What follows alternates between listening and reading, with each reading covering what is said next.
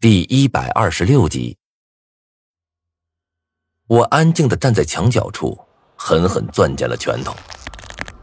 我对这个胖子的反感到了极致，但是却无法反驳，因为他说的都是真的。现在的社会有太多我看不懂的东西。虽然大家一直在网上强调要见义勇为，要古道心肠。但是，当现实中真的有人与歹徒搏斗之后，周围的人却异口同声的说：“那人是傻子。”从小学开始，老师和家长就一直跟我说要好好学习，这样才能成为人上人。但等到我上了初中，我便知道了，有时候学得好，还不如生得好。富人看不起穷人，穷人看不起乞丐。乞丐找不到比自己更卑微的人，只好怨天尤地。刘胖子这人很可恶，但是和他一样心态的人又何止千千万万？这个社会上，你弱，你穷，没有人会可怜你。我叹了口气，不再想这些让自己心塞的问题了。同时，我在心里下定决心，不管今后我是穷是富。绝对不能丢掉志气。人若不死，终有出头之日。苏洛言依旧在仔细观察着尸体，我凑了过去。有什么发现吗？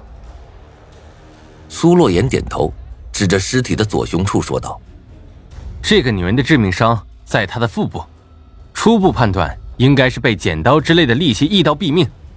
根据伤口的位置。”我推测，那个凶手应该是将凶器藏在背后，直直的刺了过去。苏洛言走上前，将尸体的手臂翻了过来。死者四肢处并无明显伤痕，说明他死之前并没有与凶手搏斗，甚至不曾逃跑。苏洛言将手臂放了下去，蹲下身子，指着地板说道：“无名，你看，这里有摩擦的痕迹，很新。”我看着挂在墙上的尸体，一个念头脱口而出：“你是说，凶手曾经搬梯子过来，将尸体挂在墙上？”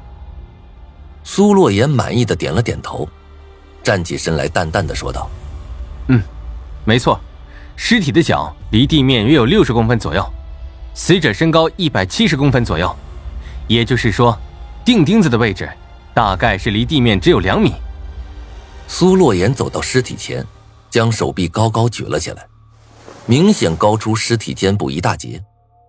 这么一来，凶手的身高大概在一米五到一米六左右，体格魁梧有力，不然他不可能一边抱着尸体，一边往墙上钉钉子。死者身上穿着睡衣，而且死前没有反抗，这么一来，熟人作案的可能性应该更大。听完苏洛言的推理。我张大了嘴巴，半晌没有说出话来。妖孽呀，绝对的妖孽啊！林东也为苏洛言的推理震惊不已，忍不住叹道：“哎，你这小子是不是系统学过刑侦方面的知识？要知道你现在的样子完全不像是一个学生啊，反而更像是一个经验丰富的老警探。”苏洛言推了推眼镜框。脸上露出了一丝不屑的笑，哼，破案这种粗活，我虽然不怎么感兴趣，太累了，但是初中时我闲着无聊看过几本福尔摩斯。我们几人对视一眼，都从彼此的眼中看到了惊讶。张子涵看苏洛言的眼神更加温柔了，我心里有些沮丧，满是挫败感。这苏洛言呐，简直就是个全才。家里有钱，长得又帅，这学习还好，除了爱装这一点，真的没有其他坏处。和这样的人物朝夕相处，我感觉压力很大。良久，张子涵开口打破了沉默：“我觉得苏洛言推理的没错，他说的特征应该与真正的凶手相差无几。”接下来我们可以着重调查下死者身边的人，身材魁梧，个子不高，符合这条件的人应该不多。不用找了，我开口道。众人顿时惊疑不定的将目光集中在我身上。我深吸了一口气，将手指指向了卧室方向，隐约间还可以看到里面有人正忙碌不休。刘胖子，不正是符合凶手的全部条件吗？众人皆惊。待到我们赶到卧室的时候，刘胖子正哼着小曲儿，在保险箱前鼓捣着什么。见我们面色不善的盯着他，刘胖子的脸瞬间变了。他立马将保险箱推了回去，脸色涨得通红，暴跳如雷的大声吼叫着：“哎，你们这些该死的家伙想干嘛？啊，想偷我的家产吗？哈哈，我告诉你们，我要报警，让他们把你们全部抓走。”看得出，刘胖子脸上的愤怒并不是装的，他是真的发怒了。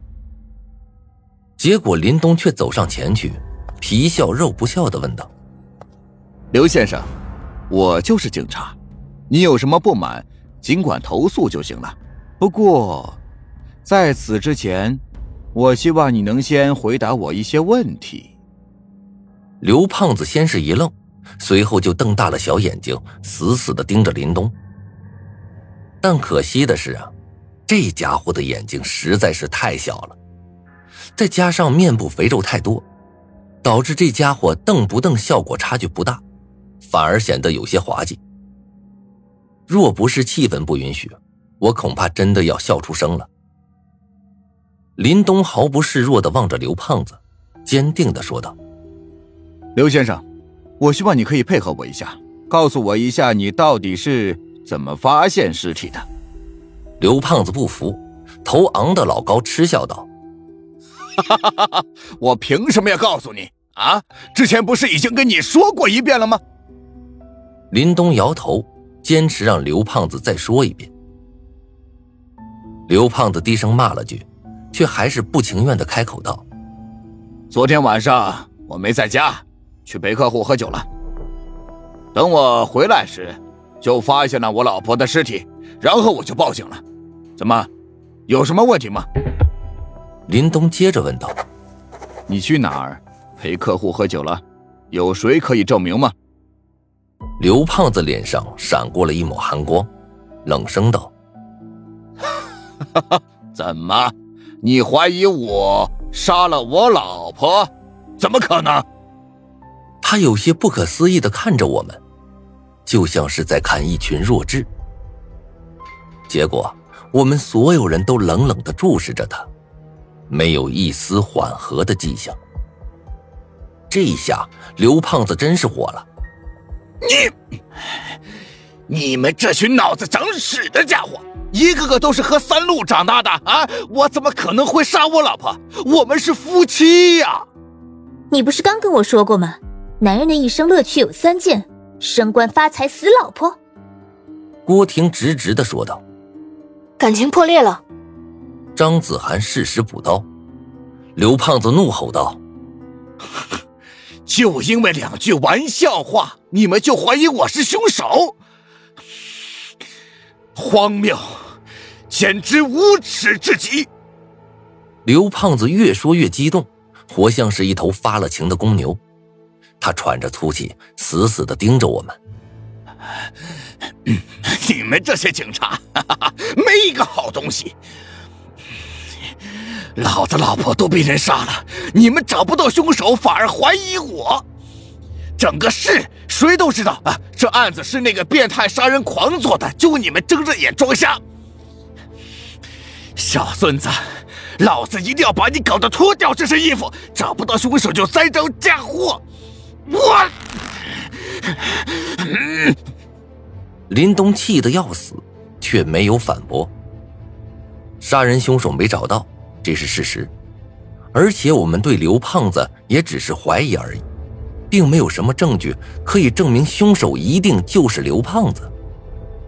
下一刻，刘胖子又将目光对准了我们几个，他的胸口急速起伏着，像是一口风箱。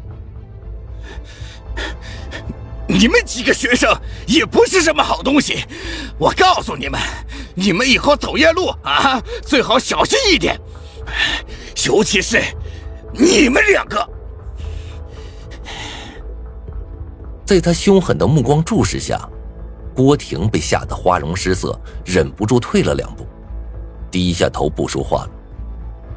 张子涵却面无惧色的盯着他，依旧古井无波。